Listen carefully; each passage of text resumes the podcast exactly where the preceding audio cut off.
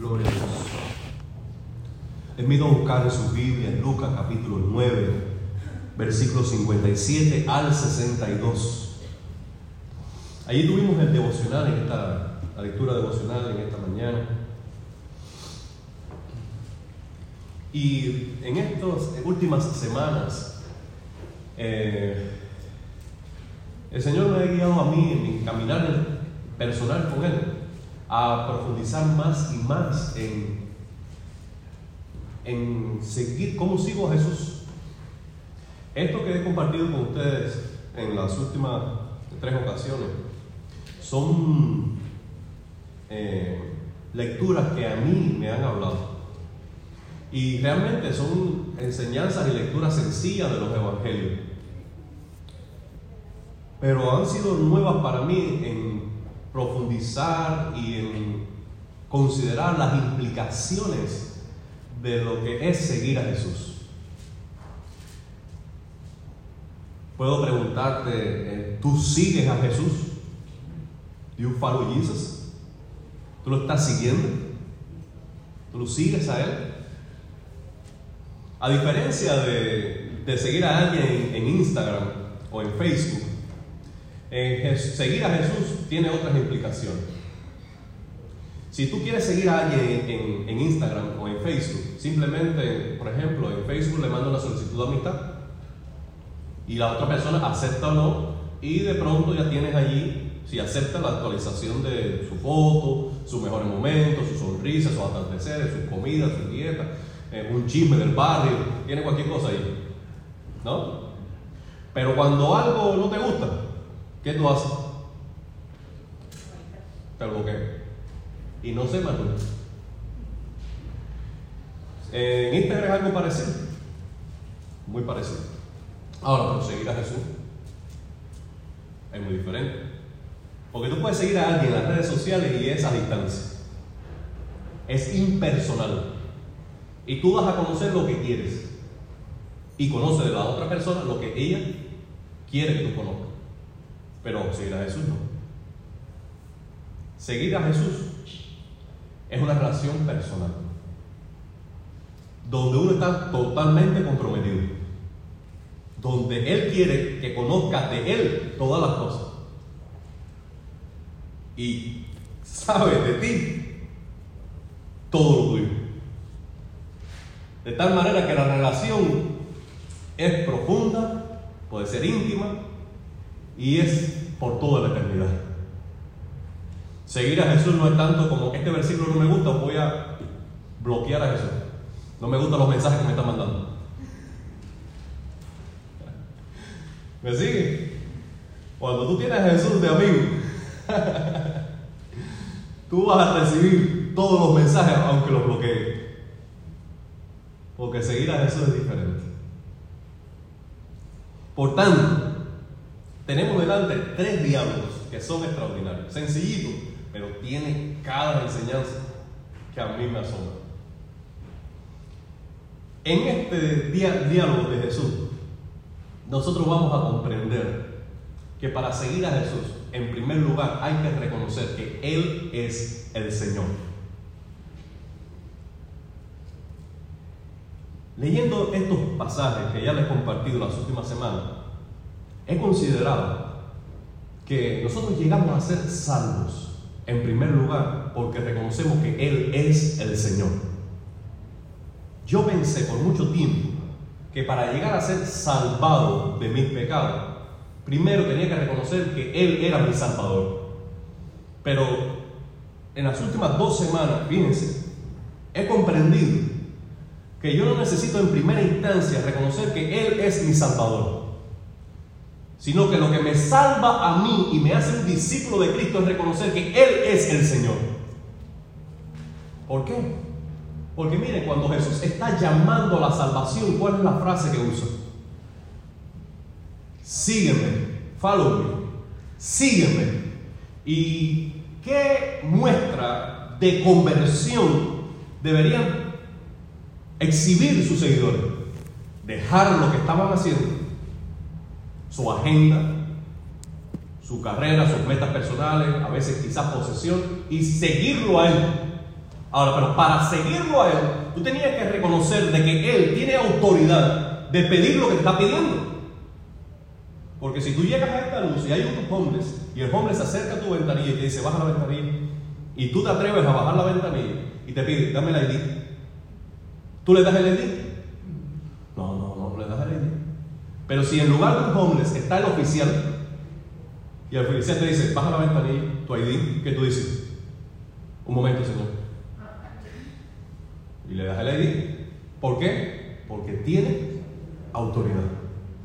Entonces, si Jesús te dice, sígueme, la persona reconociendo en primer lugar su autoridad, ignorando lo que Él puede hacer, ignorando los beneficios que Él puede dar, ignorando todos los demás, pero reconociendo su autoridad, entonces se levanta y le sigue. Ahora, cuando reconoce que Él es el Señor y se reconcilia con su autoridad, entonces como resultado Él se convierte en el salvador de sus pecados. Y ya la salvación viene como resultado de reconciliarte con la autoridad del Rey de Jesucristo. ¿Tiene sentido para usted? Por eso, cuando nosotros predicamos o cuando nosotros queremos entender el Evangelio, en primer lugar, debemos decir, Jesucristo es el Señor.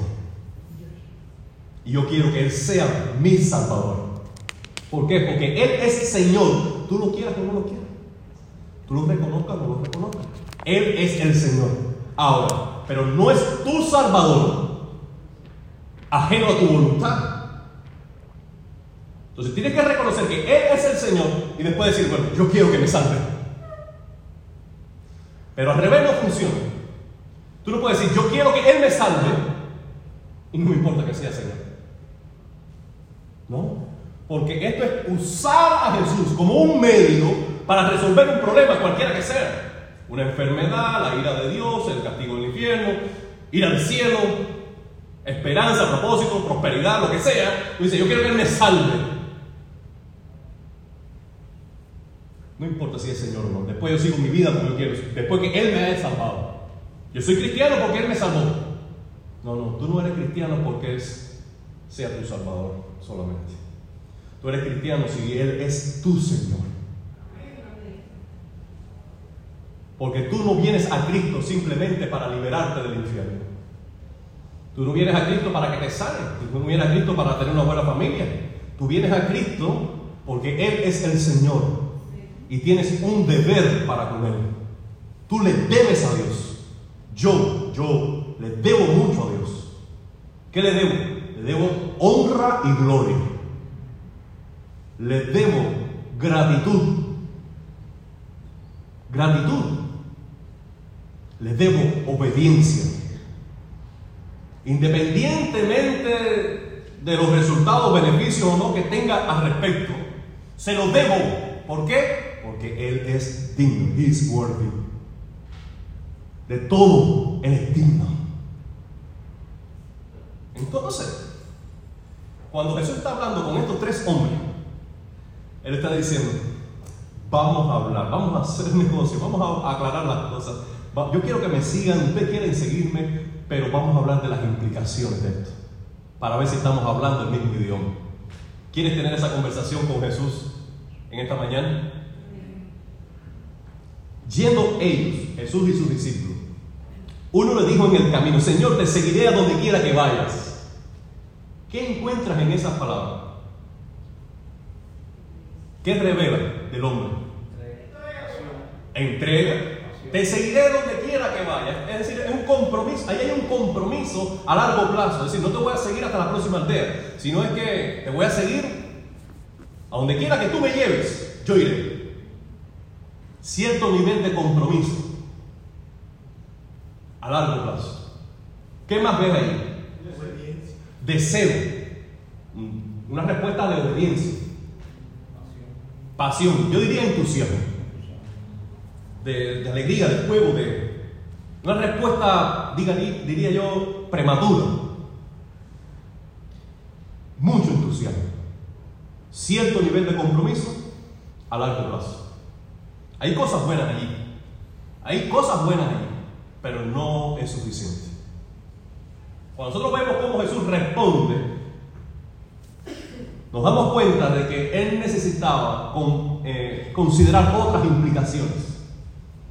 Que no es suficiente el entusiasmo, que no es suficiente eh, la decisión prematura, te seguiré a donde quiera que vaya, como Jesús dice, como Pedro dice, Señor, aunque todo te negare, yo no te negaré. Aunque tenga que ir a la muerte, yo iré contigo. Es esa pasión, ese entusiasmo, ese, fervor primario. Pero no es suficiente. Jesús dice, las zorras tienen guaridas, las aves de los cielos tienen nidos, mas el Hijo del Hombre no tiene dónde recostar su cabeza. Yo descubrí hace un tiempecito atrás que esta frase, este título, el Hijo del Hombre, aunque está hablando de hombre y refiere cierto, cierta rasgo de la humanidad de Cristo, yo soy el Hijo de un hombre, el Hijo del Hombre, es más bien un título divino que principalmente usa Daniel para llamar al Mesías, que era hijo de Dios, que tenía divinidad, que era Dios. Entonces, es el título que mayormente usa Jesús para referirse a sí mismo, el Hijo del Hombre, para decir, yo soy el Dios encarnado, yo soy el Mesías prometido. Yo soy la respuesta, la solución de Dios para el pecado del hombre. Yo soy el Hijo del hombre. Ahora, la sorpresa para mí en, este, estas palabras de Jesús es que siendo Dios, siendo el Mesías, siendo la respuesta y la solución de Dios para todas las necesidades y problemáticas humanas, Él mismo no tenía dónde recostar su cabeza. Cuando terminó Jesús su vida, la única posesión que tenía era la, túnica que traía puesta. Nada dejó, porque nada poseía. Su herencia en este mundo, una cruz y tres clavos. Cuando él dice las zorras y las aves, está usando dos animales que, primero, las zorras tienen una guarida permanente. Pueden salir cazar, pero regresan a su guarida. Las aves tienen nidos y pueden mudarse, porque pueden volar de un lado a otro según las estaciones, la season, pero donde quiera que llegue, ahí pueden hacer sus ramitas y hacer su nido. Y él está diciendo, piensen en esto, hermano. El Dios creador de todas las cosas, cuando vino a rescatarnos, estaba en menores, con menores privilegios y beneficios que las zorras y las aves que él mismo había creado. Cuéntame, dime algo. Y eso él lo hizo por amor. ¿Tú puedes entenderlo ahora? Yo no lo puedo entender. Yo no lo puedo medir. El amor de Dios es tan alto que no lo puedo alcanzar. El amor de Dios es tan profundo que yo no puedo sondear. El amor de Dios es tan ancho que no lo puedo abrazar. Así de grande es el amor de Dios. Quien es digno de todos los derechos, quien es digno de todos los privilegios, quien tiene patentizado su autoridad sobre el mundo, porque Él lo creó. Él tiene el copyright del mundo. Él vino a su mundo para ser ignorado, para ser rechazado, para ser menospreciado, para que lo tildaran simplemente como el hijo del carpintero y no tener una almohada donde recostar su cabeza. Y él le dice al entusiasta, le dice, ¿tú has considerado esto? ¿Tú me quieres seguir a mí? Déjame decirte a dónde yo voy. Esta noche yo no sé dónde voy a dormir. ¿Tú quieres seguirme? Amado hermano, Jesús le dice a otro que parece que estaba escuchando la conversación, sígueme tú. A diferencia del primero, el otro estaba entusiasta y decía, yo te voy a seguir. Este le dice, sígueme tú. Es Jesús llamándolo. Él le dijo, Señor, déjame que primero vaya y entierre a mi padre. Nosotros sabemos eh, por enseñanza bíblica que Dios es agravado por las personas que respetan a sus padres. El primer mandamiento con promesa es honra, ayúdame, honra a tu padre y a tu madre. Para que te vaya bien. Para que te vaya bien. Honra a papá y a mamá. Y Jesús mismo dice, ustedes honran a Dios, al parecer en su tiempo honran a Dios y hablan a Dios de labio para afuera porque ustedes se contradicen. Porque el mandamiento de Dios dice, honra a tu padre y a tu madre, y usted dice, todo el tiempo, todas las ofrendas, todo el sacrificio que pueda yo ofrecerle a mis padres para cuidar de ellos, es todo ese esfuerzo, energía, lo voy a dedicar para consagrarme a Dios.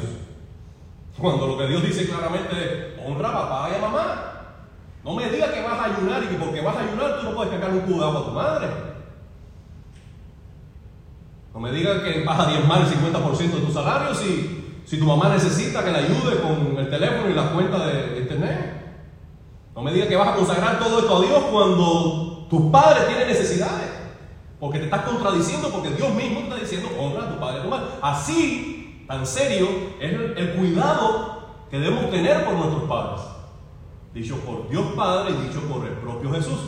Entonces, cuando este hombre dice, deja que vaya primero y entierre a mis padres, pareciera que estuviera diciendo algo loable.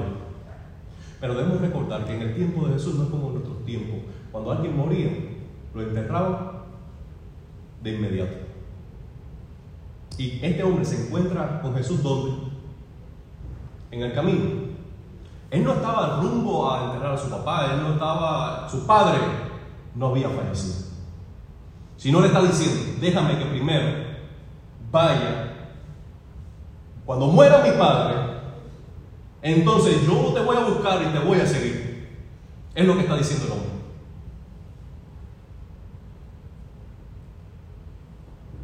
Y está con esto postergando su decisión.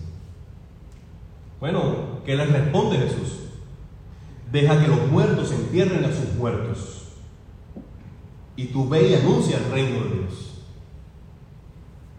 Bueno, nosotros sabemos que un muerto nada puede decir, nada puede hacer, no tiene iniciativa, voluntad, nada puede salir de él. Entonces cuando Jesús dice, deja que a los muertos, entierren a los muertos, está hablando de dos clases de muertes. Porque hay muertos que necesitan ser enterrados. ¿No? ¿Quiénes son esos? Los que son muertos físicamente. Ahora, ¿quiénes serán los muertos que pueden enterrar a los muertos físicamente? ¿Ah? Tiene que estar vivo y experimentar otra muerte. Y esa es la muerte espiritual. El apóstol de, de Cuba, José Martí, dijo, muertos no son los que yacen en la tumba fría. Muertos son los que muertas tienen el alma y viven todavía. José Martín. Entonces, muertos son los que muertas tienen el alma y viven todavía. Entonces Jesús está diciendo,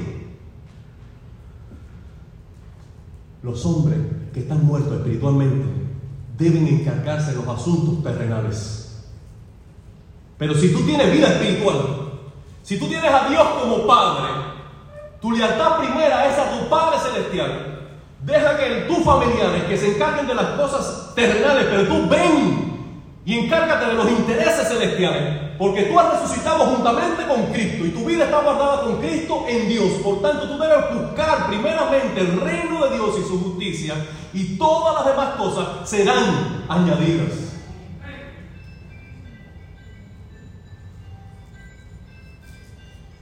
Amado hermano, necesitamos tener una perspectiva nueva de la vida si queremos seguir a Jesús. Y ampliarnos a la visión espiritual de la vida, de nuestra misión. Si queremos seguir a Jesús, la misión de tu vida y tu lealtad primera es al tu Padre Celestial y el avance de su reino. Y esta es la misión que Jesús te ha dado a ti si tú quieres seguir a Jesús. Anuncia el reino de los cielos. Anuncia el reino de Dios. Esta era la predicación de Jesús. El reino de los cielos se ha acercado. Por tanto, arrepiéntanse y crean en el Evangelio. Ese es el mensaje de Jesús. ¿No es cierto? ¿No es cierto? El reino de los cielos se ha acercado en la persona del rey. Dios siempre ha reinado. ¿Puede decir amén? Entonces, con Cristo, el reino no vino a la existencia, sino que el reino siempre ha existido. No ha habido un momento en la historia en que Dios no ha sido rey. Por tanto, lo que Jesús está diciendo, el reino de Dios se ha acercado. ¿Cómo se ha acercado el reino de los cielos? En la persona del rey. A los suyos vino y los suyos no lo recibieron, pero a los suyos vino. Él vino a, a traer el reino de Dios, la reconciliación con el rey. Y los hombres para reconciliarse con el rey debían creer en él y arrepentirse de sus pecados. Y esto él estuvo enseñando tanto en ciudades como pueblos pequeños y aldeas. Un solo mensaje. El reino de los cielos se ha acercado. Arrepiéntense de sus pecados. Crean en la buena noticia de que yo soy el Mesías. Cuando se encuentra Jesús con Pedro y Pedro reconoce que está delante del Mesías, él le dice, no temas Pedro, desde hoy, desde ahora, yo te voy a hacer pescador de hombres. La misión de la vida de Pedro era anunciar el reino Dios. Cuando llegó Hechos capítulo 2, el día del Pentecostés, que se derramó el Espíritu Santo, Pedro se levantó y dijo, porque no hay otro nombre bajo el cielo dado a los hombres en los cuales podamos ser salvos, sino solo en Jesucristo. Y en ese mismo mensaje dijo, Dios manda a todos los hombres en todos los lugares que se arrepientan. Porque él entendió que su misión de vida era anunciar la reconciliación con el Rey.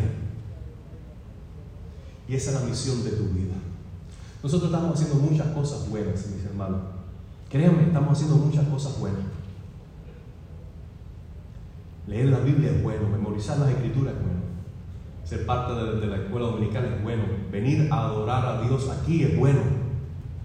Muy bueno. Servir a las necesidades de los ancianos y de otras personas es muy bueno. Acompañar a quien tiene dolor es muy bueno. Y todas estas cosas hacemos como familia de Dios.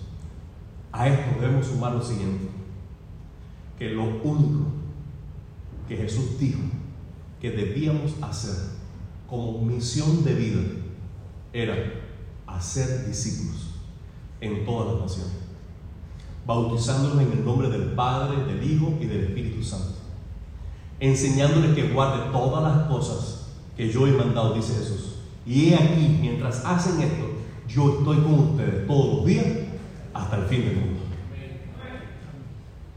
Tu misión de vida es hablar de Jesús. Esa es tu misión de vida. Nosotros nos reunimos aquí para adorar a Dios, para expresar amor a Dios, para expresarnos amor unos a otros, como familia. Sentimos esa necesidad de estar apegados los unos a los otros y unidos a Dios. Pero misión, una sola. Hablar de Jesús. Así es, hermano. Por tanto, si tú has comprendido que por tus pecados tú estabas separado de Dios y lo que había sobre tu vida era la ira de Dios y que tu destino eterno era el infierno y que tú no podías hacer nada para escapar de tus pecados, para escapar de las consecuencias de tus pecados. Y Dios te amó tanto que entregó a su Hijo para morir en tu lugar y recibir el infierno, la muerte, el castigo que tú merecías por tus pecados. Si tú comprendes que ese Cristo resucitó y ahora te da la oportunidad de tener fe en Él y reconciliarte con Dios, y tú has creído en Él y has experimentado la nueva vida en Cristo, si tú comprendes el Evangelio y ahora tú disfrutas de los beneficios del Evangelio, pero no lo compartes con otro, hay algo que no has entendido bien. Hay algo que no es coherente a mi forma de ver. Tú no puedes ver un amigo, un familiar, que sabes está perdido y no hablarle de Cristo. Si tú tienes delante un familiar, un amigo que no conoce a Cristo y no le hablas, o tú no crees realmente en el Evangelio y castigo eterno de las almas o tú no amas lo suficiente a esa persona. Una u otra.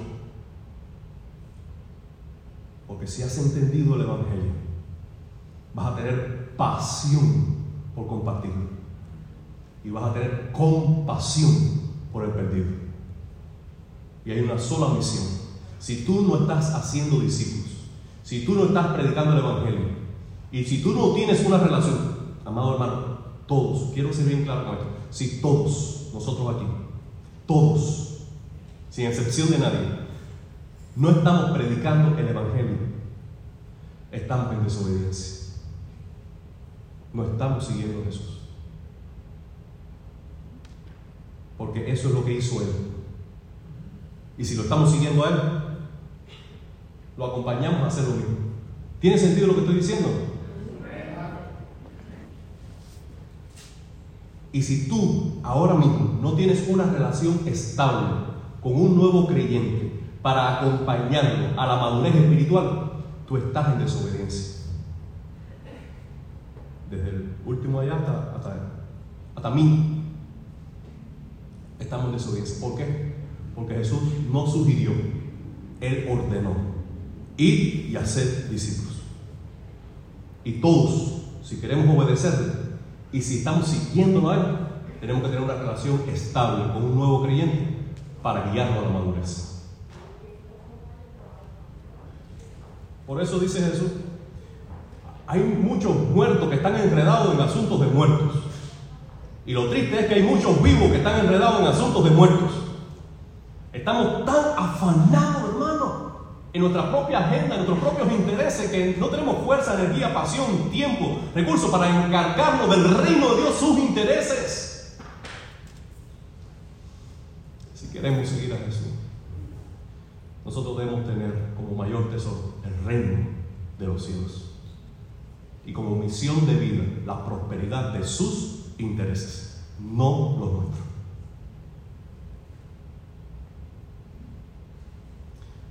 Piénselo de esta manera. En una hoja en blanco, en su mente, escriba en una columna todas sus posesiones. Posesiones materiales, carro, casa, una oficina, negocio, posesiones eh, relacionales, padre, esposa, hijos, amigos, hermanos en Cristo, posesiones espirituales, tengo paz, gozo, seguridad. ¿Ok? En la otra columna, ponga solo una palabra. Jesús.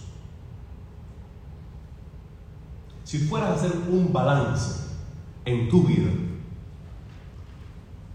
¿dónde pusieras ganancia o pérdida?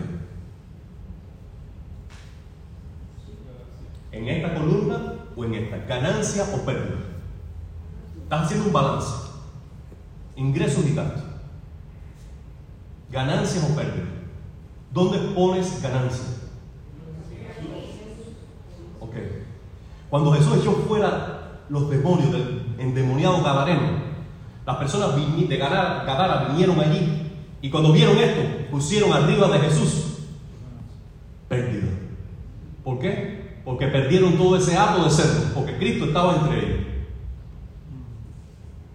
Cuando el joven rico habló con Jesús, hizo su lista, ¿qué puso arriba de Cristo? Pérdida. Porque me está pidiendo a que renuncie a todo esto y lo ponga ahí como Señor de mi vida. Jesús, pérdida. Esto ganancia. ¿Y qué hizo? Siguió su camino. ¿Qué dijo Pedro, mi hermano? Ajá. Ahora, dice la palabra del Señor. El apóstol Pablo, Filipenses capítulo 3.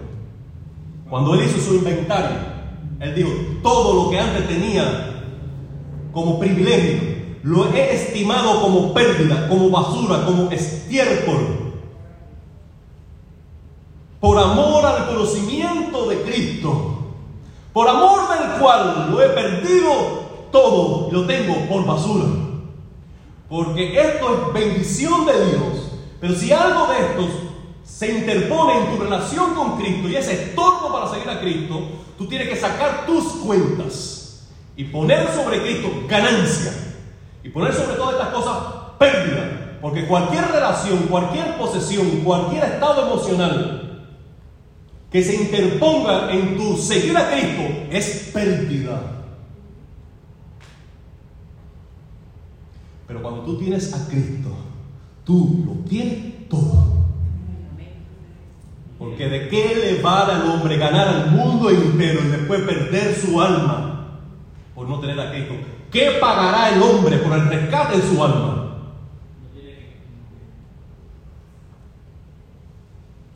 Jesús dijo en Mateo capítulo 13, versículo 44, el reino de los cielos es semejante a un hombre que encontró en un campo un tesoro, gozoso, subrayo, gozoso, fue, vendió todo lo que tenía y compró aquel campo. Todo lo que tenía, lo vendió gozoso. No era un sacrificio. Era ganancia. Por tanto, como tenía ganancia, él lo hacía con gozo. Amado hermano, si hay algo en esta vida o las sumas de todas tus posesiones significa algo más precioso que solo Cristo, debemos arrepentirnos de nuestros pecados. Porque Jesús dice que Él es la llave de los cielos. Y teniéndola de nosotros tenemos garantizado riquezas en los cielos. Y debemos dejar de ver a Cristo como un medio para conseguir nuestros propios intereses. Él es el tesoro. Él es la perla. Y el mayor beneficio y resultado de la vida cristiana es estar reconciliado con el Padre. Y es tener íntima comunión con Jesús. Si Él nos sana, amén. Si no nos sana, amén.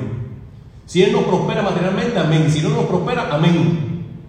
Porque no hay nada que tú pierdas en este mundo cuando tienes a Cristo que no te acerque más a Él y te ayude a comprender más su gloria y experimentar el poder de su resurrección en tu vida. Si yo para experimentar y conocer a Cristo debo perder algo de esto, digo amén. Porque siempre que tengo más de Él, ya sea conocimiento, gracia, experiencia, ministerio, cualquier cosa que viene de su mano es ganancia.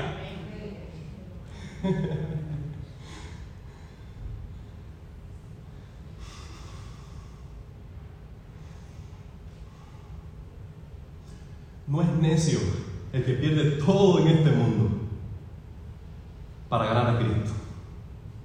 No es necio el que pierde lo que no puede retener para ganar lo que no puede perder.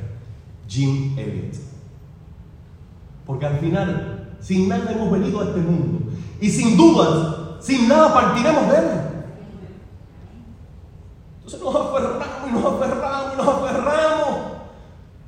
Y al final un día tocan a la puerta y vienen a pedir tu alma. Y lo que tú tienes, ¿de quién será? En ese día, ¿con qué te presentarás delante de Dios? Tu único amparo, refugio y esperanza se llama Jesús.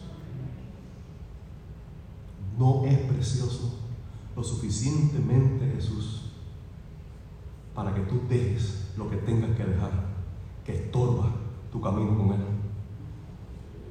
Al final todo se resume a esto. ¿Dónde está tu valor? ¿Dónde está lo verdaderamente importante para ti?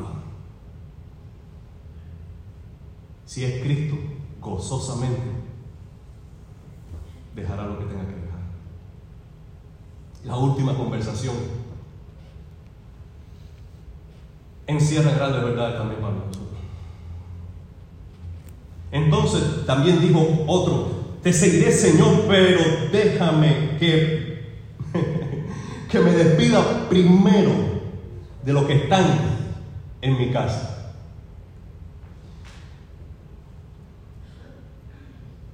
Déjame organizar mis ideas para poder resumir. No podemos tener en la misma oración estas palabras, hermano. Señor,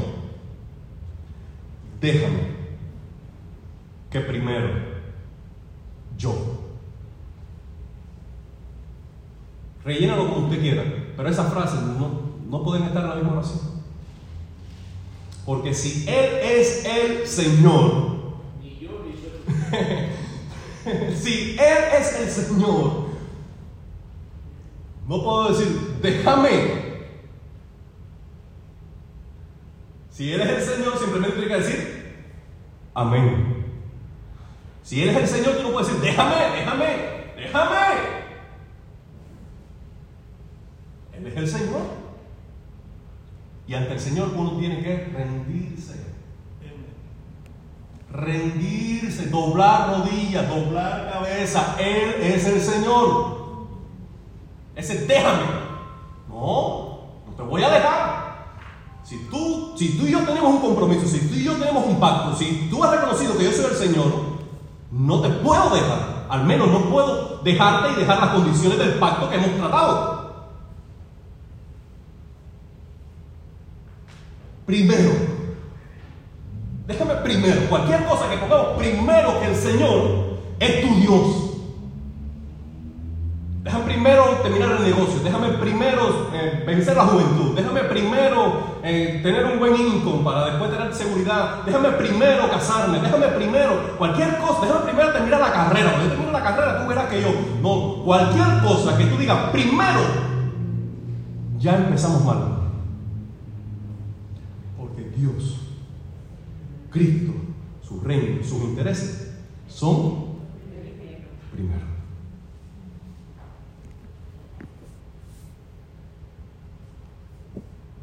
Y a Él, Jesús dice las palabras que quizás no vamos a olvidar. Jamás. Ninguno que poniendo su mano en el arado y mire atrás. ¿Por qué no se puede mirar atrás cuando uno tiene un arado en la mano? No pierde la línea. No, no cumple el propósito de vida. Esta es una figura que ilustra un corazón dividido, un corazón partido en dos intereses. Uno es el interés del arado, las manos, el surco. Y el otro, lo que estoy dejando atrás, sea lo que sea. Lo llamemos como lo llamemos, sea lo que sea. Un corazón dividido es una vida tibia. Y dice la palabra del Señor que el hombre inconstante en todo su camino no recibirá nada de él. Es como la ola del mar que viene y va. La Biblia nos enseña muchas veces, muchos ejemplos de personas con el corazón dividido. El primero que viene a nuestra mente es la mujer de Lot. Lot, viviendo con su familia en Sodoma y Gomorra, tenía allí sus intereses. Ya el pecado de Sodoma y Gomorra llegó a un límite que Dios dijo, no puedo más con esto. Tengo que hacer algo al respecto. Voy a juzgar a este pueblo. Apurado por los ángeles, salieron Lot y su familia. Y el mandamiento fue, no miren atrás. Tomen una decisión tan determinante, tan radical, que no miren atrás. Porque lo que queda atrás será objeto del juicio de Dios. La mujer de Lot miró atrás. ¿Por qué? Porque allí estaba dejando su tesoro. Ahí está dejando su casa, ahí está dejando su estilo de vida, ahí está dejando su confort, ahí está dejando sus posesiones, ahí está dejando sus amistades, ahí está dejando su carrera. Y mira atrás como para considerar quizás en un último suspiro el valor de lo que estaba perdiendo. Y se convirtió en una estatua de sal. Porque tú no puedes poner la mano en el arado y mirar atrás. Pero no fue la única. El pueblo de Israel cuando salió de Egipto sabía que lo que dejaban atrás era esclavitud y pecado. Y que por la mano poderosa de Dios habían sido liberados. Pero estando en el desierto y viniendo la prueba, ellos decían, no, no, vamos a hacer Vamos a buscar un líder que nos reúna y que nos lleve atrás, porque atrás teníamos cebolla, atrás, atrás teníamos una joya de carne. Teníamos, entonces, en su imaginación, siempre su pasado es mejor que el presente. ¿No ha pasado eso? ¿Eh? Y es mentira, es construcción de una ilusión de añoranza de que yo viví mejor en algún momento. Mentira, mentira. Nada sin Cristo es mejor que tu presente con Él. Nada. Amado hermano, en el pecado, en el mundo, en el pasado, no queda nada, solo ceniza. Santiago dice, oh almas adúlteras. Hermanos, son palabras duras del apóstol Santiago, pero es palabra de Dios. Oh almas adúlteras. ¿Qué cosa es el adulterio? Es estar comprometido con una persona y relacionarte íntimamente con otra. Eso es adulterio. Y una alma adúltera es que tú tienes un pacto con Dios de fidelidad y amor. Y es entonces tu corazón entregarle al pecado y a los intereses de este mundo, comprometiendo tu fidelidad a Dios. Eso es un alma adúltera. Y dice Santiago, no han comprendido que el amor al mundo es enemistad contra, contra Dios. Cualquiera que ama al mundo, él mismo se constituye enemigo de Dios. Se hace a sí mismo un enemigo de Dios. Nosotros estamos llamados a mejores promesas que eso. ¿Sí o no?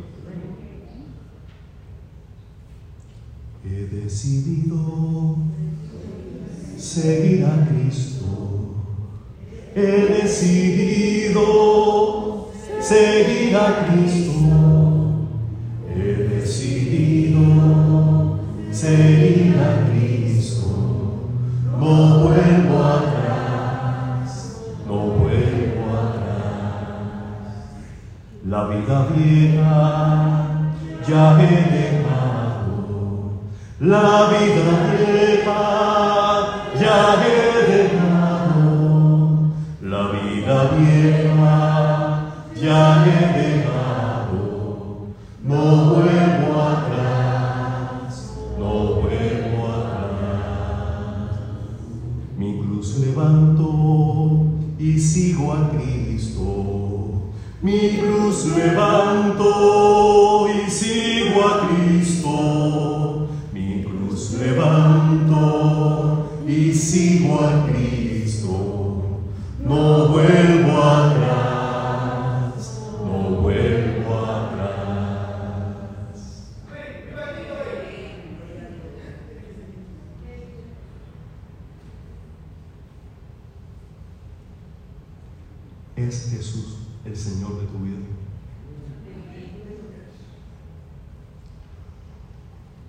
Considera que no tienes dónde recortar la cabeza.